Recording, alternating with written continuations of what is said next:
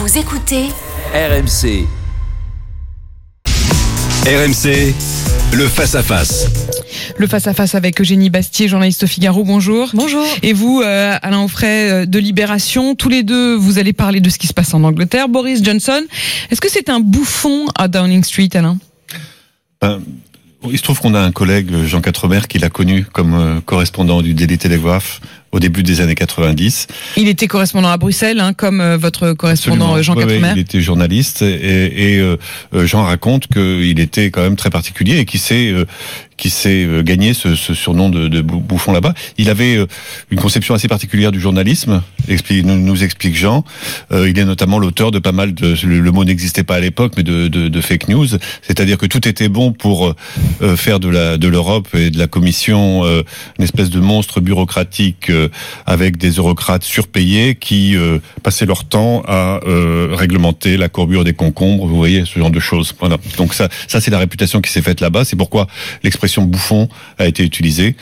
Sans doute un bouffon euh, euh, pragmatique. D'ailleurs, parce qu'il n'a pas, il a pas d'idéologie, il a pas, d'après, d'après ce que nous dit Jean, c'est un portrait sévère là que je fais là, mais je rapporte un témoignage. Il n'a pas forcément beaucoup de conviction. Ah, Euh, Eugénie moi, je suis gênée par le mot bouffon. C'est le mot qu'on emploie souvent d'ailleurs pour euh, pour désigner euh, ces nouveaux euh, histrions de la politique que sont euh, les populistes. Encore un mot négatif.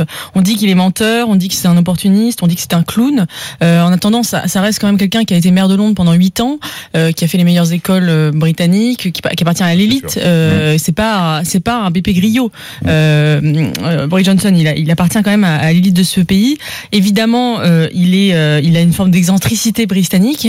Euh, il dit qu'il s'occupe pas des détails et que lui, voilà, il fonce. Il a fait un discours très offensif hier en datant le Brexit euh, au 31 octobre et en disant il faut agir.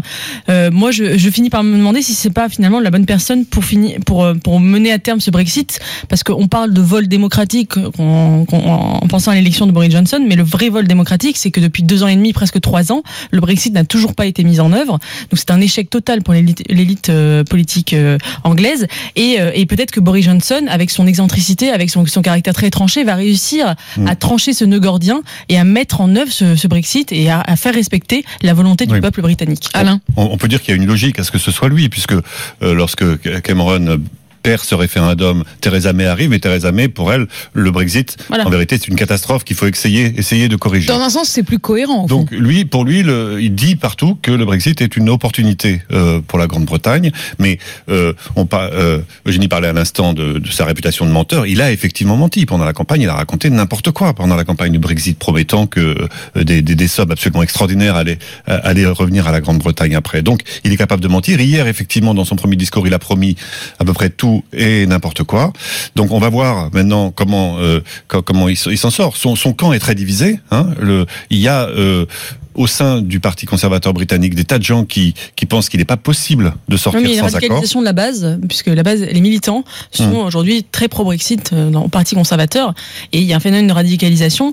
Euh, après, idéologiquement, c'est intéressant parce que euh, Boris Johnson n'est pas du tout un identitaire ou un conservateur. Pas C'est un, c'est un libéral, voire même un libéral libertaire, Oui. qui veut utiliser le Brexit justement pour faire euh, du Royaume-Uni une zone de libre-échange maximale.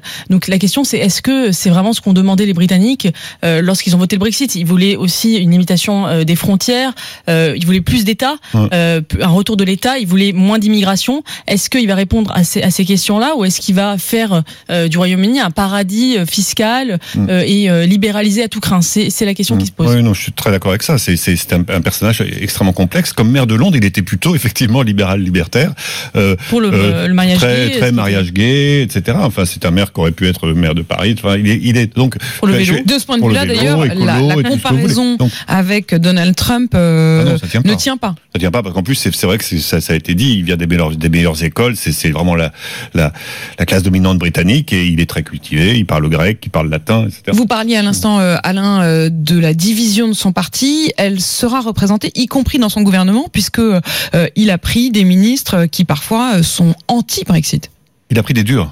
Il a pris des durs. Il a, il a fait, euh, il a éliminé pratiquement tous les ministres euh, qui étaient pour euh, pour l'accord à tout prix, en disant euh, impossible de sortir sans. Et là, il, il s'est il s'est entouré d'un d'un gouvernement assez assez dur. hein. Un Moi, dernier je Gilles que même euh, l'arrivée de Boris Johnson est peut-être une bonne nouvelle aussi pour l'Europe parce qu'enfin on va mettre un terme à cette in- indécision. Il n'y a rien de pire en politique que l'indécision. Et là au moins on a quelqu'un qui est tout sauf indécis. Ah, Et sans doute va-t-il se passer des choses effectivement en Angleterre. On continuera à regarder. Merci Eugénie, merci Alain. On vous retrouve tous les matins pour le face à face. Et